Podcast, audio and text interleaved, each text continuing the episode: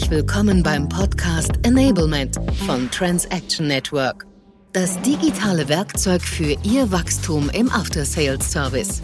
Wir sprechen hier über digitale Transformation, neue Geschäftsmodelle, Ökosysteme, Plattformen und letztlich, wie der Maschinenbauer für mehr Umsatz, Kundenbindung und Automatisierung von Geschäftsprozessen im After Sales Service sorgen kann. Den Service zum Business-Treiber zu machen. Das ist unser Thema. Ja, liebe Zuhörer, schön, dass wir uns heute wieder im Podcast äh, sozusagen fast gar live erleben. Ich darf heute einen spannenden Gast bei mir letztendlich begrüßen, mit dem wir durchaus schon eine Vergangenheit haben, mit, mit dem wir auch heute noch sehr erfolgreich zusammenarbeiten. Ich begrüße ganz herzlich Markus Grünlein heute bei mir.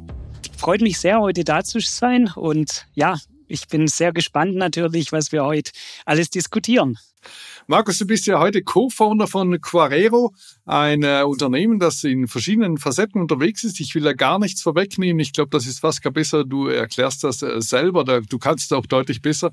Du warst früher auch äh, Chief Digital Officer der United Grinding Group und über beides möchte ich heute mit dir ein bisschen sprechen. Aber zuerst mal, was machst du heute? Was macht dein Unternehmen?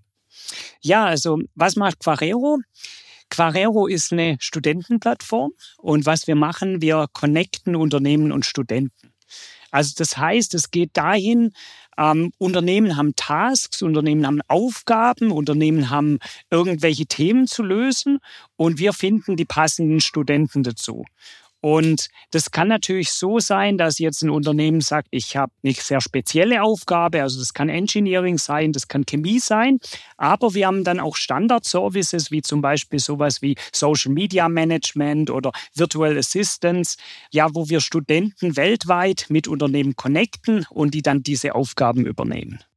Seid ihr da auf eine gewisse Branche fokussiert, also bei euren Kunden, oder ist das wirklich frei, dass ihr sagt, hey, durch die Internationalität können wir mit unseren Studenten im Prinzip alles äh, letztendlich hinstellen? Also wir sind komplett international. Und wir nutzen auch viele Studenten in, in Afrika zum Beispiel oder in Asien oder auch in sehr armen Ländern, die auch große Chancen dadurch kriegen, mit, mit der europäischen Industrie vor allem zusammenzuarbeiten. Und ähm, auch branchenseitig sind wir extrem offen. Also wir haben wirklich so alle Richtungen, die man sich vorstellen kann. Auch von Maschinenbau bis ähm, Software bis ähm, ja, Chemie ist irgendwo so alles dabei. Wie kamt ihr auf diese Idee, eine, eine solche, ja, einen solchen Unternehmen eigentlich zu gründen, damit verbunden auch so eine Plattform am Ende des Tages zu gründen, wo ihr dann letztendlich ich, äh, die Studenten ja buchen kann, mal sehr vereinfacht gesagt. Ja, ja, also ist noch eine spannende Geschichte. Und zwar kam das von einem Kollege von mir und der hat studiert, der hat einen PhD gemacht an der ETH. Und er kam dann raus und hat gemeint, er weiß irgendwie gar nichts. Also er hat ähm, lang studiert und, und irgendwo war es eine harte Zeit, aber er hatte nicht das Gefühl, dass er wirklich in der Praxis angekommen ist oder in der Welt angekommen ist. Und das war dann eben diese Idee zu sagen, wie können wir Studenten und Unternehmen viel früher connecten, wie können die stärker ins Praxisleben eingebunden werden und dann auch bessere Chancen bekommen, in ihrem Berufsleben viel schneller durchzustarten. Und da kam irgendwann die Idee her und ich habe dann so eher den technischen Part übernommen. Er hat die, die ganze CEO-Aufgabe dann übernommen und so haben wir mal gestartet. Zwei konkrete Fragen natürlich nochmal dazu. Wie kommt ihr an eure Studenten letztendlich ran, insbesondere wenn wir über Internationalität letztendlich spricht? Du selbst bist ja Schweizer oder wohnst zumindest im, im schweizerischen schönen Bergland. Insofern, wie, wie kommt man an, an die ganzen Studenten? Und auf der anderen Seite beantwortet mir doch auch die Frage, wie komme ich jetzt, wenn ich ein Unternehmen habe, wie komme ich letztendlich zu euch und wie kann ich diese Services eigentlich dann auch in Anspruch nehmen? Ja, also Unternehmen einfach registrieren Ganz einfach. Und wir kontaktieren dann das Unternehmen und besprechen auch konkrete Themen, weil es natürlich viele Sachen sein können. Also geht relativ zügig und, und wir sind meistens recht schnell dann auch im Studenten liefern. Für Studenten hat sich ähm, eigentlich hat sich da vieles mit Mundpropaganda rumgesprochen. Und wir hatten so erste Studenten, die wir angesprochen haben, die dann draufgekommen sind. Und mittlerweile haben sich so Hubs gebildet, wo sich immer mehr Studenten anmelden. Und zum Beispiel in Tunesien, in, in Ungarn, in Georgien, da entstehen gerade immer mehr solche Hubs, wo, wo die Studenten über uns reden und dann kommen die einfach. Spannend. Du bist ja damit verbunden auch international sehr unterwegs und ich habe erst neulich äh, auf LinkedIn wieder gelesen, dass du jetzt einem neuen Business Chapter, ich nenne das mal so, einem neuen Business Kreis sozusagen, äh, letztendlich eingetaucht bist und dort jetzt Mitglied bist. Erzähl mal, was bedeutet für dich A, Internationalität, aber vor allen Dingen internationale Vernetzung und auch letztendlich das Netzwerken auf internationaler Ebene? Ja, also Netzwerk ist extrem wichtig für mich. Also die ganze Vernetzung mit Menschen um die Welt ist extrem wichtig für mich. Und ähm, eben LinkedIn für mich ist auch so ein, so, ein, ähm, ja, so ein Instrument, womit ich das auch sehr aktiv praktiziere natürlich. Es gibt immense Vorteile, was ich für mich da auch rausgezogen habe. Ich, ich habe viele Connections bekommen in den letzten Jahren, seit ich aktiver bin in, in so diesem internationalen Netzwerk, die ich irgendwo so, sage ich mal, sonst nie bekommen hätte. Das ist so ein ganz, ganz großer Vorteil. Und eben das, das, was du jetzt angesprochen hast, ich denke, das ist der Abrahamic Business Circle, wo ich Mitglied bin, ist irgendwo auch eine Organisation, die ich da unterstütze und wo ich dabei bin. Ich bin nächste Woche wieder in, in Dubai, werde dort vor Ort sein. Das sind einfach so Möglichkeiten, die sich alle eigentlich über das virtuelle Netzwerken ergeben haben und nicht mal über so physische Kontakte, sondern wirklich alles virtuell extrem spannend, was du dort auch letztendlich getan hast. Aber genauso spannend finde ich und ich glaube auch unsere Zuhörer deine frühere Tätigkeit als Chief Digital Officer bei der United Grinding Group. Die United Grinding ist ja kein kleiner Maschinenbauer, sondern ist durchaus ein, ein gewichtiges Flaggschiff in, im ganzen Thema Werkzeugmaschinenbau mit Sitz in Bern. Was hast du dort gemacht? Was war dein Aufgabengebiet? Insbesondere Digitalität ist ja heute jetzt wieder ein Thema, das dich selbst ja auch sehr stark umtreibt. Was waren dort deine Aufgaben? Ja, also extrem spannendes Unternehmen natürlich, wie du sagst. Also ist wirklich ein Unternehmen, das, das sehr verschiedene Maschinen herstellt, im, im Hochpräzisionsschleifbereich hauptsächlich, aber auch verschiedene andere Dinge wie Lasermaschinen und eben auch 3D-Druck, was aktuell sich ähm, neu entwickelt hat und formiert hat. Und meine Aufgabe war, ich war fürs gesamte Digital Business zuständig, also diese gesamte Digitalisierung. Das heißt, zum einen digitale Produkte, die wir auf die Märkte gebracht haben, die wir unseren Kunden angeboten haben.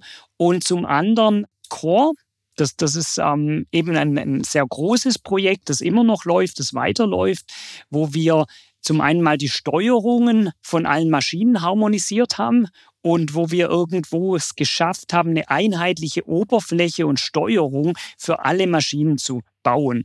Ich habe immer den Leuten gesagt, wenn, wenn die nicht aus dem Maschinenbau kommen, es ist so ein ganz großes Smartphone und ähm, mit, mit Touch quasi, wo ich, wo ich damit das bedienen kann und damit kann ich eine Maschine steuern.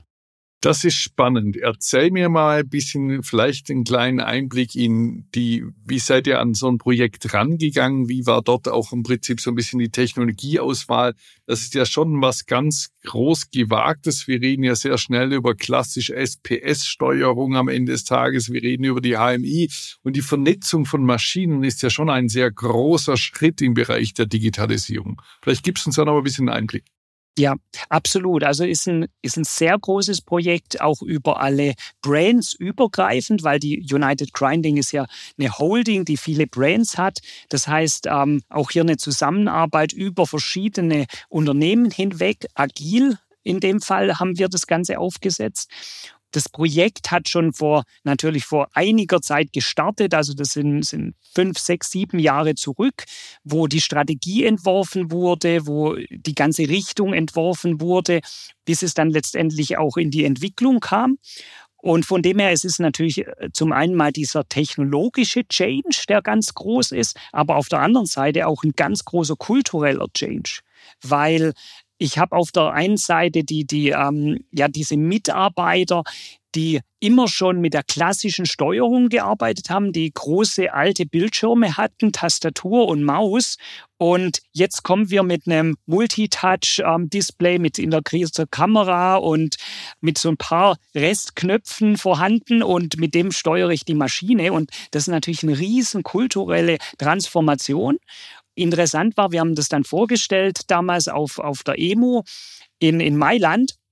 Wir haben extrem positives Kundenfeedback da bekommen. Also das war so, was uns auch bestätigt hat, dass Digitalisierung Dinge deutlich vereinfachen kann, dass wir deutlich in eine Richtung kommen, wo alles einfacher und intuitiver wird und die User Experience da einfach massiv zunimmt. Jetzt habt ihr parallel ja zu diesem Projekt, wart ihr dann sehr lange auf der Suche nach einer Plattform, die Serviceprozesse, die, sagen wir auch, kaufmännische Prozesse digitalisiert. Wir sprechen sehr schnell über eine Kundenplattform und kamen am Ende des Tages ja auf uns zu, auf die Firma Transaction Network, die letztendlich für die United Grinding Group ja genau diese Kundenplattform letztendlich realisiert hat. Was hat euch da A bewegt? Was waren die Zielsetzungen? Wie kamt ihr eigentlich auf, auf uns, letztendlich auf Transaction Network eigentlich zu? Ja, es ist eine, eine spannende Frage weil das war im Endeffekt ein, ein, sehr langwieriger Prozess, weil wir sehr viel gesucht haben im Markt und wir haben nicht das Passende für uns gefunden.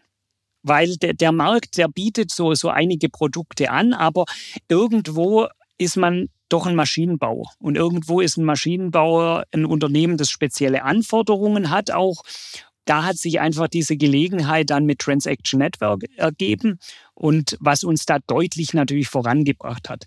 Und, und die große Challenge bestand wirklich darin, irgendwo so ein Match zu finden, was passt wirklich für uns, was passt für uns als Maschinenbauer. Wie hilft euch jetzt die Plattform Transaction Network bei eurer Zielerreichung oder damals bei United Grinding? Du bist ja heute nicht bei United Grinding mehr tätig, du bist ja Co-Founder von Quehero. Aber wie, wie war damals im Prinzip die Entscheidung zu sagen, jawohl, das ist eigentlich der richtige Partner, mit dem wir hier unser, unser Service-Business nach vorne treiben wollen? Ja, ich meine grundsätzlich wir, wir möchten natürlich Software haben oder auch Systeme generell. Ich glaube, das will jeder Kunde auch, die ein bisschen, ja, ich sage mal, flexibel sind, die ein, ein gutes User-Interface bieten, die einfach bedienbar sind, die schnell implementierbar sind. Genau diese Herausforderungen. Und da haben wir einfach den Partner gefunden, der gepasst hat für uns. Und für uns war auch ganz wichtig, wenn ich so zurückdenke, es ist immer wichtig, viele Touchpoints mit dem Kunde zu haben. Wenn ich eine Maschine verkaufe, wenn ich auch im Prozess bin von, von der Maschine, das heißt, wenn die Maschine gewartet wird, wenn die sich quasi auch updated wird in der Zukunft. Und wir hatten natürlich immer den Touchpoint über ja über die Maschine direkt, über Core, über das System dann. Aber uns hat immer so ein Nebentouchpoint gefehlt, über ein Portal, über einen, einen Shop, über, ja, wo ich einfach auch recht schnell Informationen scheren kann mit dem Kunde. Und da haben wir ganz große Vorteile einfach in Transaction Network gesehen. Und das war dann einfach diese Entscheidung zusammen, wir gehen genau in diese Richtung. Du sprachst gerade von Kunden-Touchpoints, du sprachst gerade letztendlich von Prozessen. Der große Überbegriff heißt ja Customer Experience. Wie wichtig ist das für dich heute und wie wichtig war das letztendlich auch für euch früher, hier eigentlich eine geniale, eine tolle Customer Experience für eure Kunden eigentlich zu bieten? Das geht ja auch sehr stark in die Core-Thematik ja mit ein, sofern ich das von außen so überhaupt beurteilen kann. Auch dort steht, steht der Customer Experience durchaus an, an erster Stelle. Was, was bedeutet das für dich? Nimm uns da mal ein bisschen mit in deine Gedanken. Ja, also Customer Experience ist extrem wichtig. Ich glaube, viele unterschätzen das heute noch.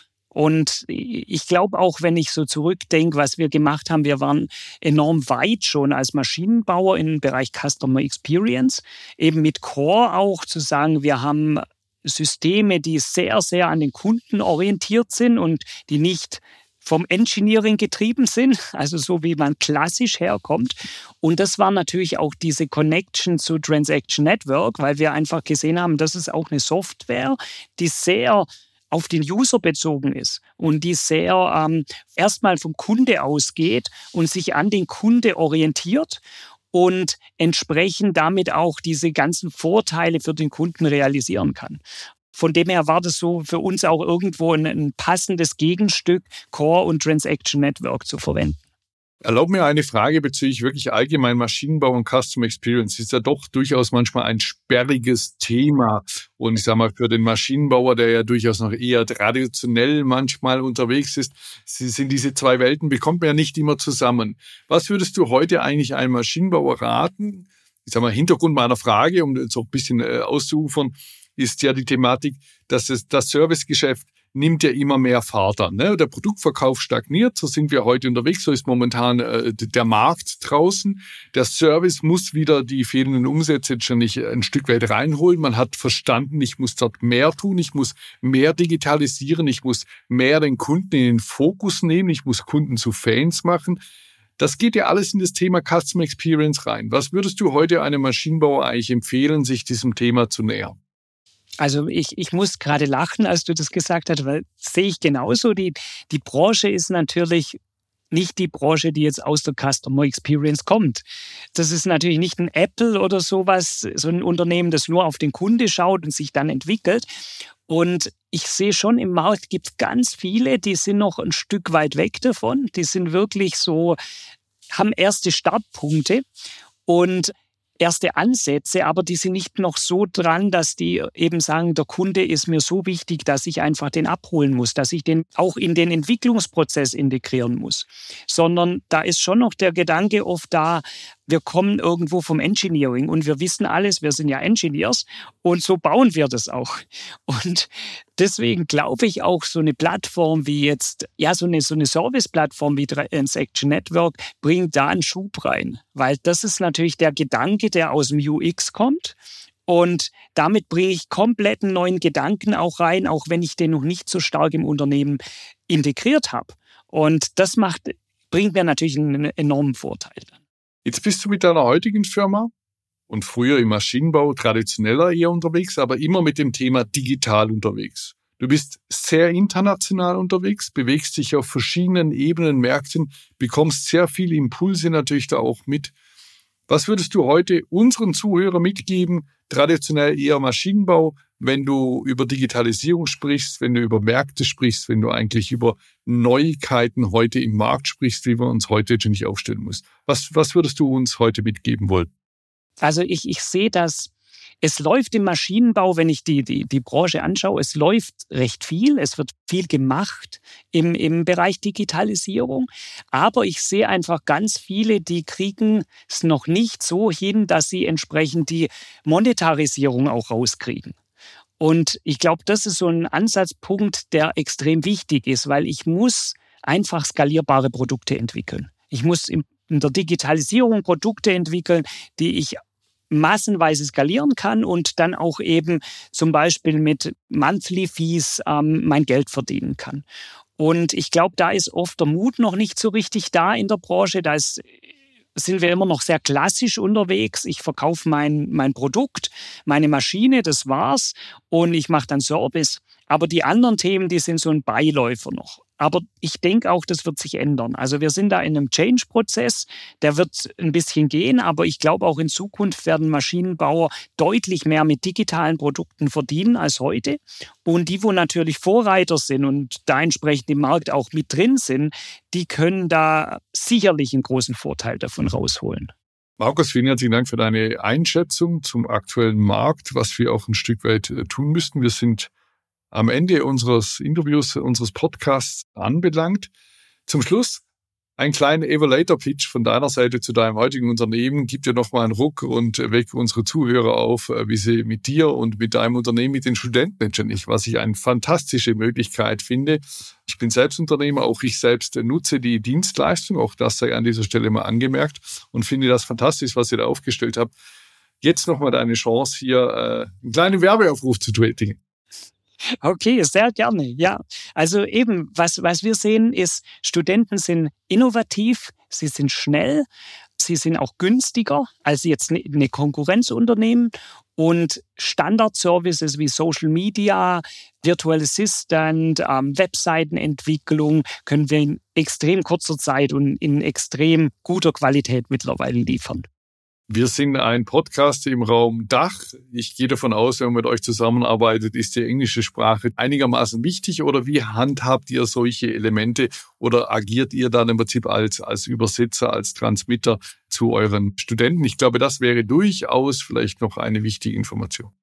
Ja, also es ist ganz spannend. Wir haben auch in, in der Dachregion natürlich Studenten, Englisch geht natürlich immer, aber wir haben auch äh, Möglichkeiten, irgendwas in Französisch oder Italienisch oder anderen Sprachen zu machen, weil wir finden natürlich auch dort Studenten. Von dem her sind wir sehr flexibel in Bezug auf Sprachen, ist natürlich auch ein Vorteil für uns. Markus, vielen herzlichen Dank für deine Zeit, für das heutige Interview. Ich fand es wie immer, ich äh, rede sehr, sehr gerne mit dir, ich tausche mich wahnsinnig gerne mit dir aus, heute auch einmal im Podcast. Vielen Dank für deine Vorstellung und für deine Einblicke in deine Welt, in deine internationale Welt, in deine Einblicke und Gedanken rund um Maschinenbau und in dein heutiges Tun und in dein Unternehmen. Vielen herzlichen Dank, Markus. Vielen Dank, Gerd. Hat mich sehr gefreut, in deinem Podcast Gast zu sein. Das war Transaction Network Enablement, der Podcast, der den Service zum Business-Treiber macht.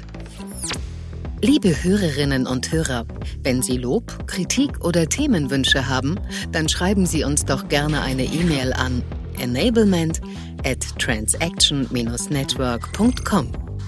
Weitere Informationen und Kontaktmöglichkeiten finden Sie auf unserer Website unter www.transaction-network.com. Auf ein Wiederhören bei Ihrem Podcast von Transaction Network.